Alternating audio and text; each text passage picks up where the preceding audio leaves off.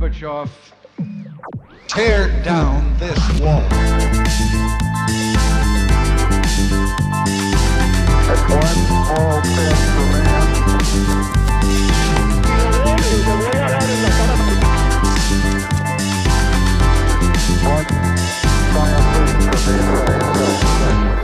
Hola, buenos días a todos y bienvenidos a un nuevo programa de Acaparchando. Hoy tenemos un excelente invitado, el señor Santiago Cala, amigo de familia, amigo de la casa y sin duda una de las personas más cracks de mi generación. Santiago Cala es el CEO de Alfred, una empresa que se dedica a revolucionar la manera en la que la gente lleva su carro al taller en Latinoamérica. ¿Qué más, viejo? ¿Cómo va? ¿Cómo va todo? Yo, Rafa, ¿qué más? ¿Cómo va todo? Ahí, ahí me oye perfecto, bien. Sí, bien, bien, bien. Oiga, muchas gracias, muchas gracias por venir, la verdad. Estamos muy contentos de que usted esté acá. Ah, bueno, bueno, no, muchas gracias por la invitación. Eh, yo feliz de acá de apoyar esta iniciativa que me parece increíble y, y por contarles un poquito sobre, sobre la, la aventura que ha sido, que ha sido estar en Alfred. Bueno, entonces corríjame si, si estoy mal, pero usted empieza Alfred como un proyecto de la universidad o no? Sí, vea, básicamente le cuento. Yo empiezo Alfred, no es, no es un proyecto de la universidad, eh, es un proyecto que yo empecé después de ver mi primera clase de introducción a ingeniería industrial. Fue por allá en el 2018. Em, justo después de ese, de ese primer año en la universidad, tuve unas vacaciones, unas vacaciones en las que, em, pues como cualquier universitario en los Andes, primer año, tiene tres meses de vacaciones, no sabe, no tiene ni idea qué hacer. Y yo dije, bueno, yo quiero hacer algo con carros, toda la vida me han encantado los carros. Entonces empiezo a, a escribir a los amigos de mis papás y a los papás de mis amigos y a todo el mundo, oiga, si necesitan hacer algo con el carro, me avisan, yo se los llevo. Em, entonces ahí me empieza a escribir las personas, me empiezan a decir, oiga Santiago, tengo que llevar mi carro a la tecnomecánica, entonces yo, listo, cuando quiere, iba yo mismo, obviamente me iba yo en un Uber, iba a recoger los carros de las personas y, y, y los llevaba al, al, primer sitio de tecnomecánica que parecieran Waze y después se los devolvía a la gente. Y nada, les decía, vea, yo les cobro por trayecto y, me, y pues más lo que valga la tecnomecánica, yo la pago con mi tarjeta de débito y usted me, me consigna. ¿Y usted, eh, usted, usted, digamos que esas vacaciones... Usted le pone Alfred a Alfred por el, el, el, como el man de Batman, ¿no? El mayordomo de, de Batman, ¿no? Ajá. Sí, sí, sí. Pues es un cuento chistoso. Eh, justo después de, de, al final de esas vacaciones, eh, yo empiezo a hablar con unos amigos que yo tenía en Imaginamos y hablé con ellos para que me ayudaran como a terminar de estructurar el negocio. Pero espere, eh, espere y que, se nos ocurrió el nombre Alfred. Espere que ahí, ahí, ahí cometí un error. Entonces, usted está y empieza, para retomar la historia, usted, usted empieza haciendo las tecnologías de sus amigos y después, ese es, el, ese es ese verano y después usted entra a la universidad y para Alfred o cómo, o cómo continúa la cosa. Entonces, bueno, yo vuelvo, eh, retomo, pues eh, ya cuando, cuando empiezo a hacer estas vacaciones, les sigo contando más de, más de 30 servicios, hice por ahí 35 servicios con personas que, me pidieron estos favores. La gente empezó a hablar, claro, empezaron a decir, ah, no, cuando la, la tecnomecánica, tengo un chino ahí en la universidad que tiene un negocio que hace estas vueltas. Eh, en ese momento, eh, ya pues cuando volví a entrar a la universidad, pues ya obviamente uno no tiene el tiempo para estar eh, saliéndose de clase a ir a hacer estos servicios coincidencialmente, y, creo que es algo que va a volver un tema un poco recurrente a través de esta entrevista, es todo como que encajó mágicamente. Eh, mi hermana se recién graduó del colegio en ese momento y se fue a estudiar por fuera. Eh, en mi casa teníamos un conductor, un conductor que se llamaba John, eh, que nosotros le llamamos el primer Alfred. Él, la, la, única persona que lo usaba era mi hermana. Eh, mi hermana, como se fue a estudiar por fuera, pues como le dijo, ya, ya no lo usaba. Mi mamá le gusta manejar ella, mi papá también. A mí me encanta manejar, me encantan los carros, entonces casi que nunca usábamos a John. Entonces John empezó a hacer estos servicios. Yo le dije a mis papás, pa, pues man, entre, entre, que John esté sentado ahí abajo sin hacer nada o que, o que vaya a hacer unos servicios de la empresa que estoy tratando de montar, pues ayúdenme con eso y pues si algo yo les, les pago a ustedes las horas de John que, que, que pues lo estemos usando. Entonces, nada, así seguí operando durante la universidad mientras estudiaba. Esto obviamente rápidamente me di cuenta que iba a ser inviable. ¿Por qué? Porque es un negocio que es operativo. La gente, los clientes me empezaron a escribir por soporte, oiga, que dónde está mi carro, lo necesito pronto, entonces me tocaba a mí salirme de las clases, me tocó inclusive una vez salirme de un parcial que estaba, porque me estaban llamando y llamando 15 veces, y una señora que la tapa de la, de la, de la, de la camioneta de la llanta repuesto se había quedado en el sitio de la tecnomecánica supuestamente. Entonces, pues empezó a bajar mi desempeño académico mientras empezó a subir Alfred y yo rápidamente dije, bueno, no, pues, eh, necesito un socio que me ayude a manejar esto.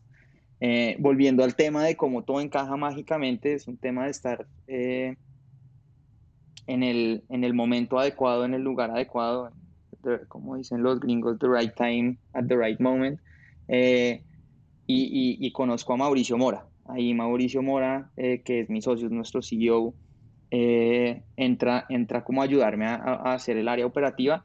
Él en ese momento estaba empezando un, un, un negocio, él, él, sale de trabajar de FJ Companies, una empresa que restauraba Toyotas y las mandaba a Estados Unidos y a Europa. Eh, básicamente cogían el motor de una camioneta 2021 y se lo ponían a una camioneta de los años 70 y 80, entonces era un resto mod divino, pueden meterse a ver los FJ Company en Instagram se llama son unos carros divinos, pero él, él se sale de este negocio eh, porque la demanda de estos carros empieza a bajar. Eh, en esa empresa tuvieron más de 180 empleados en algún punto, era una empresa grande, con la idea de montar eh, un negocio de peritajes a domicilio. Ahí es cuando yo lo conozco y yo le dije, vea, yo estoy haciendo Alfred, yo estoy en un punto en el que ya eh, Alfred está creciendo. Em, como Alfred está creciendo, eh, pues yo no puedo solo, eh, ¿qué le parece si pues empezamos a trabajar juntos? Usted hace sus peritajes, yo hago los servicios de Alfred, los manejamos como en conjunto y miramos a ver qué pasa. Eh, digamos que rápidamente me di cuenta que Alfred eh, con Mauricio iba a ser un éxito porque Mauricio es súper operativo, súper diligente, ejecutivo, entonces empezó a moverse rápidamente. Él, como claro, estaba muy bien conectado en el mundo de los carros, eh, pues rápidamente nos consiguió alianzas con los mejores talleres, en donde empezamos también a comisionar con los talleres que hoy en día es pues gran base del sustento de Alfred. Y, y así empezamos a crecer. Eh, dentro de muy poco tiempo terminamos... Cuénteme, cuénteme. ¿Quién hizo la conexión entre usted y Mauricio? ¿Eso cómo fue? ¿Cómo, cómo, perdón? ¿Cómo se dio la conexión usted y Mauricio? ¿Cómo fue? O sea, ¿usted lo buscó, él lo buscó, se conocían, algún amigo en común o algo así? Justo, justo en, en, el autódromo un día nos conocimos. Eh, yo ya lo conocía pues muy por encima, como de saludarlo ya. Eh, por, por el, el América, él, él, juega tenis allá eh, y jugábamos tenis pues de vez en cuando, pero pues muy de saludarlo y ya.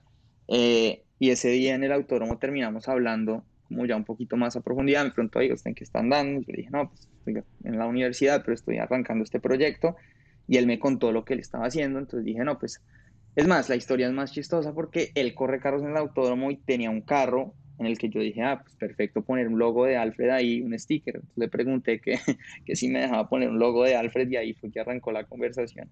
Eh, hoy en día hay un carro en el autódromo que está todo brandeado de Alfred, entonces cuando lo vean acuérdense de esa historia, pero eh, básicamente eh, así arrancó la, la, la relación y como le contaba, él, él, él, empezó, él estaba con una idea similar a la que yo tenía en ese momento, eh, entonces empezamos a trabajar juntos y nada, como, como fue un buen momento para él, un buen momento para mí, rápidamente los dos conectamos increíble eh, y ahí fue que empezamos a, a, a, crecer el negocio. Yo rápidamente asumí el cargo técnico, yo pues estudio ingeniería de sistemas, ingeniería industrial en, los Andes, entonces pues eh, naturalmente ese fue el cargo que ocupé y Mauricio eh, estudió administración de empresas en el CESA y entonces él rápidamente eh, empezó a asumir ese rol, ya fue después, pues más adelante que, que pusimos los títulos de los, de los, de los cargos que tenemos, pero, pero pues digamos que así, así fue pasando naturalmente.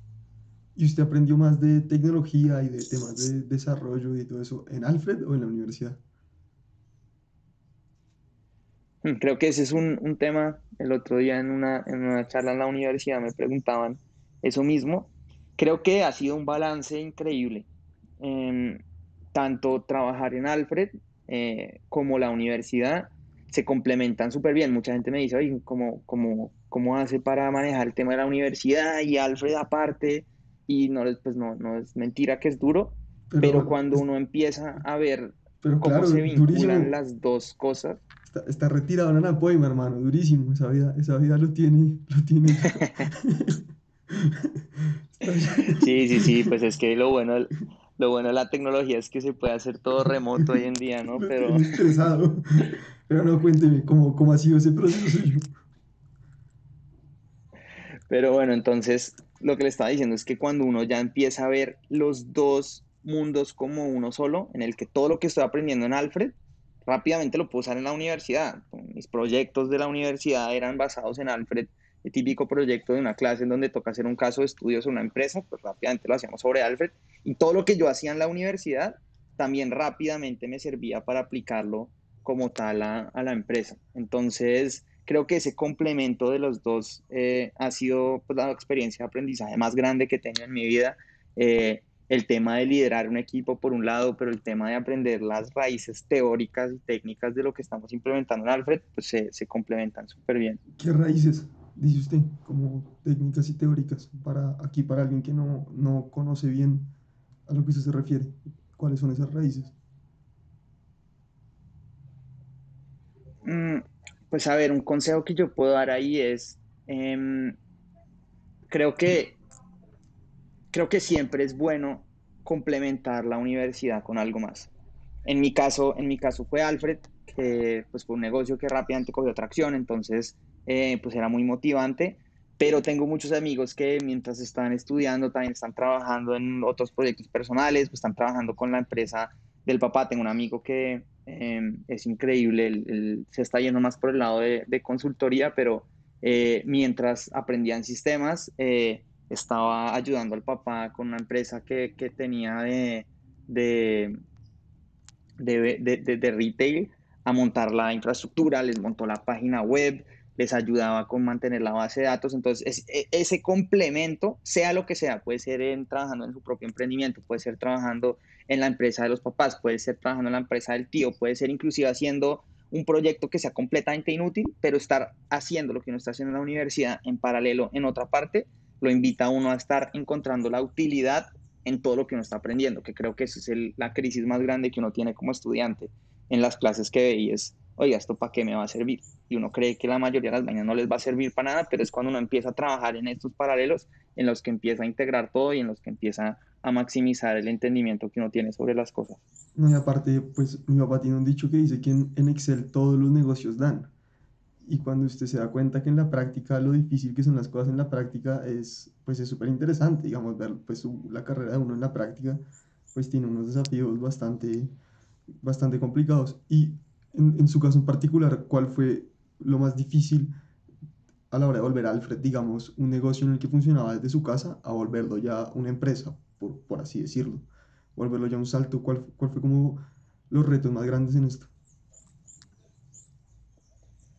Pues a ver, em, creo que creo que es, es, es, es, tu papá, tiene toda la razón eh, cuando dice que todos los negocios en Excel funcionan, funcionan impecable, obvio. Uno, uno puede hacer que un Excel le muestre lo que uno quiera ver. Eso sí, no hay ningún problema haciendo eso.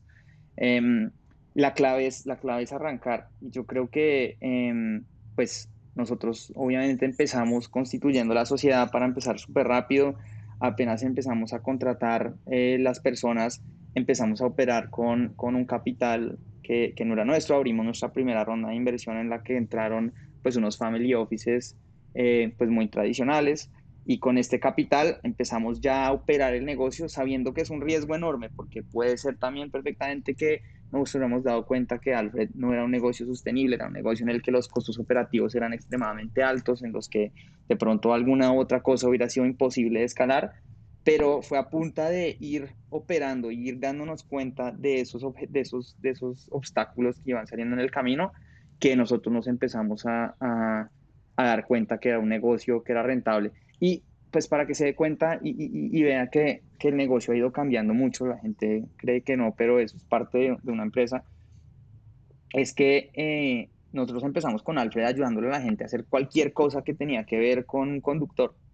Inclusive el caso es chistoso de una, una señora que nos pidió que mm, la señora era epiléptica, entonces no podía manejar por carretera porque pues, le podía dar un ataque epiléptico en plena carretera y pues podía causar un accidente. Entonces le mandamos un Alfred para que llevara el carro de ella con, con la señora al lado y los hijos, los llevara hasta Payandé y después se devolviera al conductor. Em, obviamente, rápidamente, apenas, apenas fuimos operando, que creo que ahí la clave, por eso siempre digo, es arrancar y empezar a hacer las cosas. Ejecutar. Nos dimos cuenta que eso pues le quitó el día al conductor entero y entonces eso no era rentable en el mediano plazo, entonces nos empezamos a enfocar hacia el mantenimiento y a los cuidados de los carros, que creo que fue, digamos que la clave para, para, que, para que el negocio pues sea lo que es hoy en día. Oiga, una vaina muy jodida que a mí me parece de Alfred es el tema de la confianza. O sea, le voy a poner un, un caso muy, muy concreto, digamos. Yo soy un tipo que no sabe nada de mecánica. Pues mi primera solución, o sea, cuando un carro tiene un ruido, mi primera solución es pues subirle la música, porque qué más, pues o sea, lo primero es meterlo. Y como así usted para, Mm. para, yo siempre que voy a un taller o que alguien me habla de carro, siento que me van a clavar. Y como dice usted para generar esa confianza entre el, pues el, el usuario, Alfred y los talleres. ¿Cómo, cómo fue ese proceso? Creo que usted ahí le está pegando a un, a un punto increíble y es la confianza en Alfa. Nosotros, eh, a, a- a raíz, y esto se conecta un poco también con la pregunta anterior, eh, nosotros rápidamente, eh, a medida que fuimos creciendo, nos empezamos a dar cuenta que es un negocio que depende 100% de la confianza para funcionar. Y no solo es la confianza de cliente a taller y de taller a Alfred, sino también de Alfred a cliente y es un ecosistema que literalmente depende de la confianza. Entonces, em, pues creo que, creo que también eh, hace parte del problema que nosotros estamos atacando. Eh, nosotros nos dimos cuenta que el ecosistema y la industria de reparación de carros y de mantenimiento de carros es una industria completamente desconfiada, es una industria que tiene un NPS de menos 13, o sea, la gente odia todo lo que tenga que ver con carros. ¿Qué es eso? ¿Qué es Eh, eso? Eso- ¿qué- pues, qué es un, Para muchas personas, el indicador que acaba de decir, ¿qué es? un NPS, Sí, ¿qué es eso? un NPS es el Net Promoter Score. Entonces, Ah, eh, básicamente yo no- no hablo cuando inglés, yo no hablo inglés. un- perdón. una,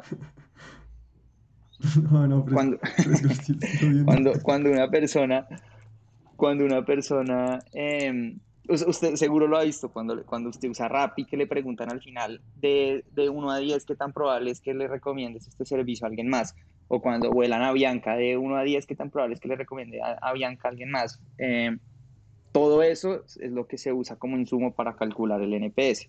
El. NPS al final es la gente que quedó entre 1 y 4 es gente que hablaría mal del servicio. La gente que quedó entre 4 y 7 es gente que ni comenta ni, ni, ni habla mal. Y la gente que quedó entre 7 y 10, si no estoy mal, eh, es la gente que va a hablar bien de su servicio. Si usted suma toda la gente que quedó entre 7 y 10 y le resta toda la gente que quedó entre 1 y 4, eso le da el NPS. Entonces, el hecho de que la industria en, en- en- mecánica y en reparación de carros sea menos 13 es que hay más gente que está entre el 1 y 4 que la gente que está entre el 7 y 10, lo cual habla de que la gente odia el tema de la industria de, los carros, porque no entiende, tal como usted lo decía. Entonces, empezar a construir esa relación de confianza entre los talleres y los clientes, pues es, es parte de, de muchos, muchos, muchos pilares de la empresa. Uno es seleccionar los mejores talleres. Entonces, cuando usted pide un Alfred, usted sabe que le estamos llevando el carro a un sitio bueno, usted sabe que le estamos llevando el carro a un sitio en el que usted está cómodo, un sitio en el que no le van a robar las partes, en el que no le van a cambiar su motor por un motor chimbo, sino que estamos llevándoselo a talleres que tienen incentivos para trabajar bien con Alfred. Y adicionalmente que se lo está llevando un conductor que está capacitado, que está entrenado, que tiene capacitaciones, que está asegurado, que tiene background checks para saber que em, pues el carro está, el, el conductor no es un criminal, tiene una, una aplicación móvil que está llevando el tracking de constantemente dónde está su carro. Entonces, eso todo juega para crear este ecosistema de confianza que, que es lo que hace que funcione Alfred a la larga. ¿Y cuántos conductores tiene usted hoy en día en Alfred? Hoy en día Alfred tiene eh, 50 conductores de pronto un poquito más, porque estamos casi que contratando a diario. Em, estamos operando en, en Bogotá, Medellín, Cali, Barranquilla y Cartagena. Em, estos 50 conductores están distribuidos pues proporcionalmente a la cantidad de servicios que hay en, en cada ciudad. Y mm, nada, pues creo que esto también es un tema emocionante. Eh, hace, ahorita en, en diciembre, mm, el 20 de diciembre creo que fue, tuvimos nuestra primera eh, fiesta de, de fin de año de Alfred. ¿En dónde? Entonces, pues fue una fiesta chévere en el que pasamos de hace un año, eh, diciembre del, 2000, del 2020, eh, teníamos dos, tres conductores. En, diciembre del 2021 ya teníamos casi, en ese momento eran 45, 40. Eh, ver ya 40 personas de Alfred al final de un viernes sentados, eh, hablando, agradeciendo a la empresa, creo que fue un momento súper emocionante. Ok, no, lo felicito por eso, qué, qué bacano. Y cuénteme cómo, o sea, usted más o menos, cómo hizo para usted, ese, ese paso suyo en Alfredito, este viaje que usted me está contando, ¿usted le recomendaría a todo el mundo hacer lo que usted hizo, empezar por lo que usted le gusta, primero que todo, y después a partir de ahí desarrollar un negocio? O sea, primero buscar lo que usted le gusta y después a partir de ahí empiece a pensar en rondas de inversión, tecnología, estandarizar todo eso y primero, primero comience con lo que a usted le gusta, es lo que puedo entender de su historia, ¿o no? Historia con Alfredo. Totalmente, totalmente. Vea, creo que, creo que eh, un error que la gente comete mucho eh, en este mundo es que sienten que o creen que la idea es lo que vale. Me han llegado muchas personas inclusive a decirme, eh, oiga, es que tengo una idea increíble, pero es súper secreta, ¿cómo hago para...? Yo, yo solo, uno se empieza a dar cuenta que la idea en verdad, perdón la grosería, pero importa un culo. La idea no importa nada, nada importa de la idea, lo que importa es su capacidad de ejecutarla. Lo que importa es qué tan capaz es de usted de literalmente salir a hacer los servicios, a identificar cuál es el problema real que está solucionando el cliente, qué es lo que está haciendo. Y naturalmente, para responder a su pregunta, pues obviamente es mucho más fácil encontrar lo que los clientes quieren en una industria en la que a usted le gusta, porque pues usted está obviamente mucho más motivado a hacerlo. Eh, si a usted le gustan, eh, no sé, los caballos y usted se da cuenta que hay un problema con que nunca hay suficiente espacio para que los caballos coman pasto, pues porque a usted le encantan los caballos, pues usted está mucho más motivado a ir a hablar con la gente, a ir a entender el mundo de los caballos, por qué no hay suficiente pasto, qué es lo que está pasando. Usted está motivado a ir a sentarse a hablar con una persona que sepa de caballos, a preguntarle cuál es el verdadero problema que está causando que no haya suficiente pasto para los caballos, porque es algo que a usted le gusta. Y así es que se empieza, es la combinación entre ejecutar y todo eso alimentado por lo que a usted le gusta. Entonces, creo que sin duda alguna hay una relación muy estrecha ahí entre esos dos puntos que usted que estábamos tocando, de, de hacer algo que le gusta a uno y de, de empezar eh, para, que, para que los negocios pues efectivamente sean, sean exitosos. Ok, listo, y ya hablamos más o menos de cómo se formó, el origen y de, pues, de, de esta vaina tan, tan bacana que usted, que usted construyó y que, que ejecutó, como diría. Ahora díganos qué, qué, qué se, qué se viene ahorita en el futuro para Alfred. O sea, acá, eh, la última vez que nos vimos usted me contó que, que acaban de abrir México y cuéntenos más o menos como cuáles son las metas y qué, visión tiene usted. Ok, no, pues vea, ahorita, ahorita no, no, hemos abierto México todavía, eh, estamos como en, en, en, en, proceso de eso. Eh, acabamos de, de, cerrar nuestra, nuestra segunda ronda de inversión. Eh, esto fue un proceso pues increíblemente interesante, como, como desgastante, pero, pero pues fue increíble. ¿Esa, ¿esa qué ronda es? Entonces... Eso es primero pues, Ángel y después de Semilla, ¿no? ¿Cómo, ¿Cómo, es eso? Esta es nuestra ronda semilla, de okay, Capital Semilla. Okay. Uh -huh. la, primera, la, la, primera fue la home office, um, la que usted dijo. La de, la de los home office. La primera fue una combinación de, de, de, dos family offices, sí. Ok, Exacto. listo. Van a, la, la están, entonces me contaba, ¿la Exacto. están abriendo ahorita? La, la siguiente ronda. Entonces, acabamos de, o sea, acabamos de cerrarla, ya levantamos el capital que necesitábamos. Eh, y ahora ya habiendo levantado este capital, que también ya pues, nos da un, un, buen rango de oxígeno para estar operando por el siguiente año y pico, eh, vamos a abrir México. La idea es ahorita en, en, pues a principios de, de junio de, de, de, este año, ya estar operando allá con un par de conductores, tener la sociedad constituida, ya hicimos el registro de la marca, entonces ya tenemos luz verde para, para empezar por ese lado a operar allá y ir viendo cómo crece allá. La verdad es que eh, la Ciudad de México es una ciudad eh, que tiene una demográfica bastante parecida a la de Bogotá, es una ciudad donde hay bastantes trancones, donde hay pues varios problemas de movilidad también, entonces eso hace que un negocio como Alfred pues, sea obviamente mucho más atractivo. Eh, entonces pues hacia allá vamos naturalmente.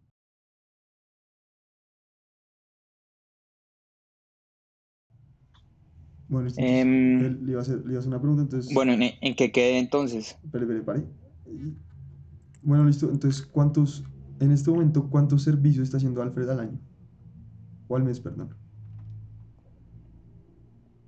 Entonces, bueno, en este momento estamos haciendo ya em, más de 2.000 servicios al mes. Eh, para que se haga una idea, estábamos haciendo 350 servicios en mayo del año pasado y terminamos cerrando diciembre con más de 2.000. Ahorita planeamos cerrar febrero con más de 2.400 eh, y la idea es estar haciendo pues por allá en junio cuando entremos a México más de, más de 4.000. Eh, esto es un crecimiento obviamente enorme, eh, es una operación que cada vez es más grande, pero pues digamos que eh, es, es, es, parte de lo que nos hace seguir, seguir andando, ¿no? Eh, tenemos, lo que hicimos el cálculo, le hemos ahorrado a nuestros clientes ya más de 30 mil horas. O sea, estos son 30 mil horas que están los Alfreds haciendo servicios sin incluir lo que esperarían en el taller, lo cual significa que son 30 mil horas que los clientes en vez de estar encerrados en un taller viendo un televisor, viendo eh, muy buenos días o viendo cualquier canal que no quieren ver, pues están, están en su casa, pasando tiempo en familia, están pasando, eh, no sé, trabajando en sus proyectos personales, estudiando para sus parciales, etcétera. Que, que, pues ya ver, digamos, ese impacto para mí pues ha sido muy motivante y la idea es seguir, seguir haciendo ese impacto.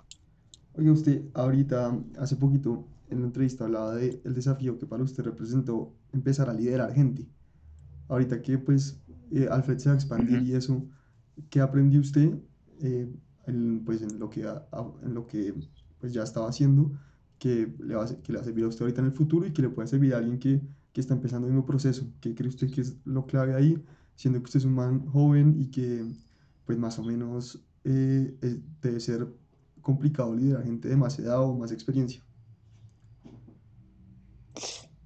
Pues vea, yo creo que eh, lidiar, lidiar personas es, es, así como es lo más difícil de una organización, para mí también es lo más gratificante. Es como chistoso porque es, es de lado y lado, ¿no? Eh, creo que creo que parte de parte de, de, todo de, to, de, de, todas las empresas siempre va a incluir eh, capital humano, ¿sí? Eh, una empresa eh, muy pocas veces va a ser una empresa que pueda operar sin, sin ninguna persona detrás, entonces siempre van a tener desafíos, pero creo que la clave, la clave ahí para manejar personas, yo, yo con mi equipo de tecnología, que ya son, ya son ocho personas, ahorita entra la novena, eh, es uno, siempre ser muy transparente, creo que la transparencia y la, la honestidad y la claridad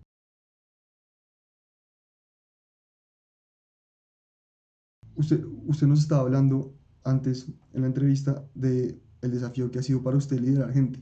Entonces cuéntenos, ahorita que Alfred viene con ronda de inversiones y va a expandir, eh, ¿qué consejo le da usted a alguien que va a empezar este proceso de liderar gente de algo que, de cosas que usted le han servido en este proceso que le puedan servir a, a esa persona?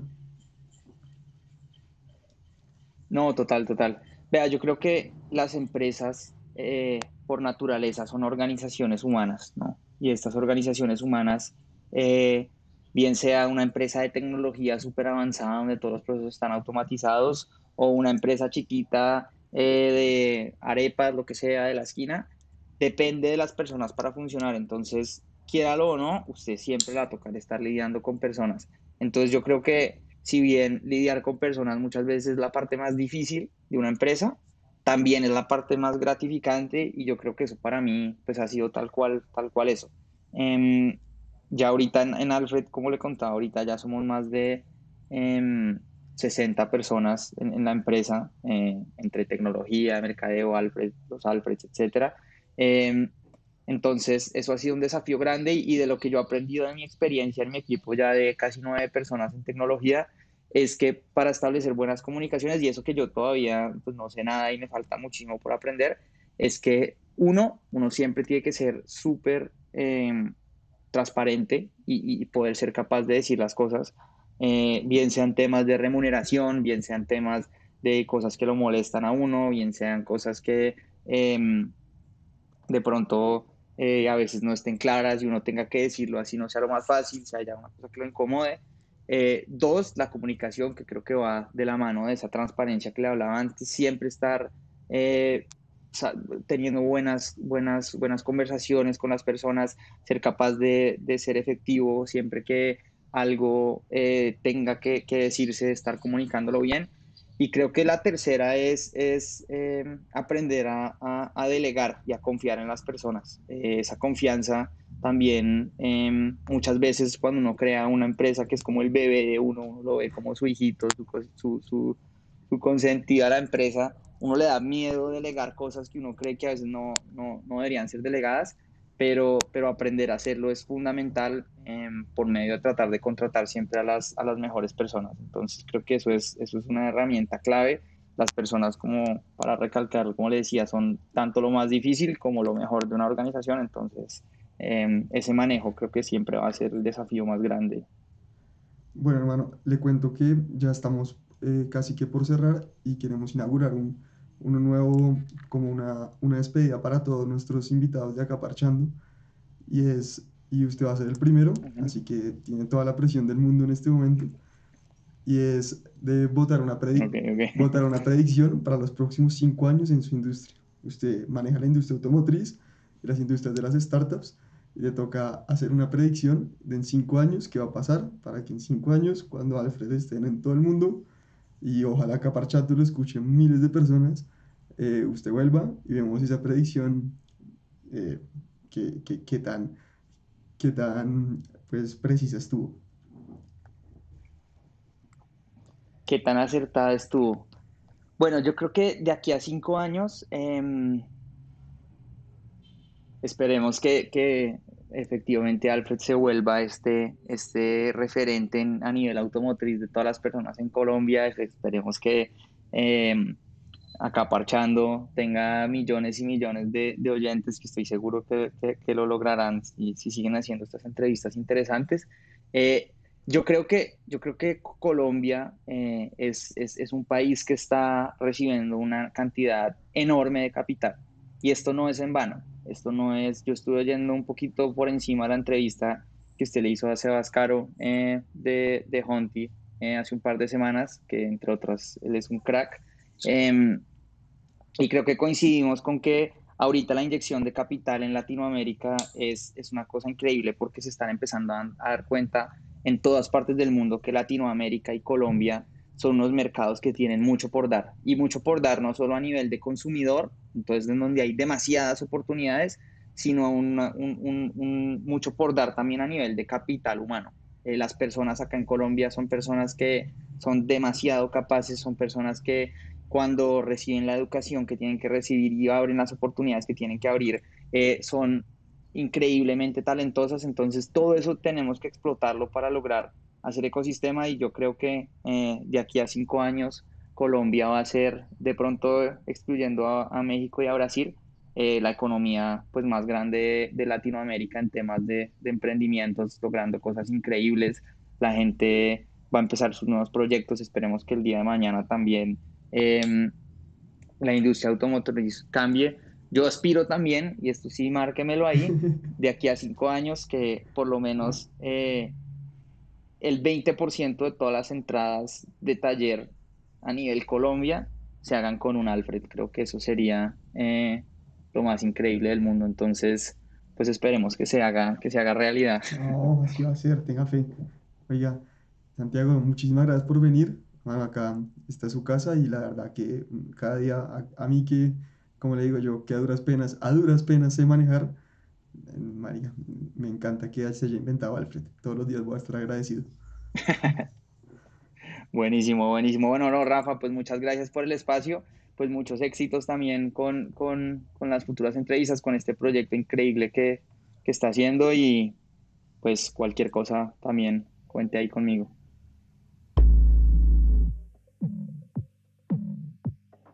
Mr. Gorbachev, tear down this